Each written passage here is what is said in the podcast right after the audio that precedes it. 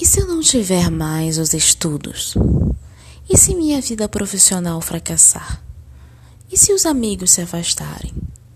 E por circunstâncias da vida nunca mais vê-los?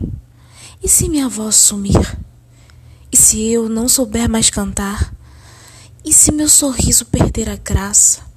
E se minha vida perder a atração? E se eu não tiver mais criatividade? E se não conseguir mais dissolver problemas? Se minhas palavras mais bonitas se esvaírem? E meus conselhos mais sensatos se perderem? E se as melodias não me tocarem mais? E se os remédios não fizerem mais efeito? E se meu coração cansar de sonhar? E se minha mente parar de criar? E se minha vida perder todo o sentido? E quando eu olhar o sol e ele não mais me importar? E se as estrelas não inspirarem mais? E se o som da guitarra nem mexer mais comigo? E se não tiver mais o colo da minha mãe? E se não encontrar mais o calor do meu lar? E se tudo que tentei construir se desmoronar? O que eu faria? Me faço hoje esta pergunta, pois me lembrei que para viver e gozar de plena felicidade, preciso, na verdade, de apenas uma coisa: a presença de Jesus.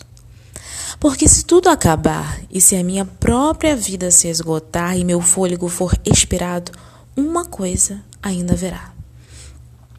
Ainda haverá um sentido, ainda haverá uma pessoa e ainda haverá um sonho que estará se realizando.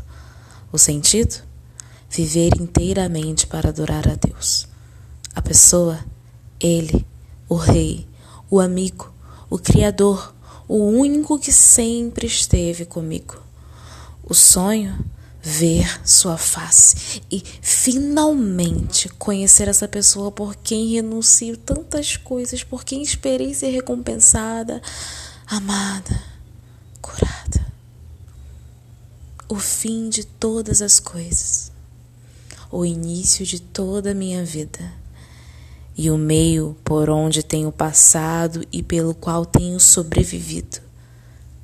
Jesus, perdoe-me por esquecer que és fundamental.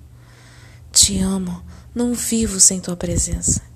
E que todas as pessoas possam reconhecer que tudo vai acabar e nunca estaremos satisfeitos. Não importa o que conquistemos, pois tu és tudo que sempre buscamos mesmo sem saber, o amado das nossas almas, o desejo das nações.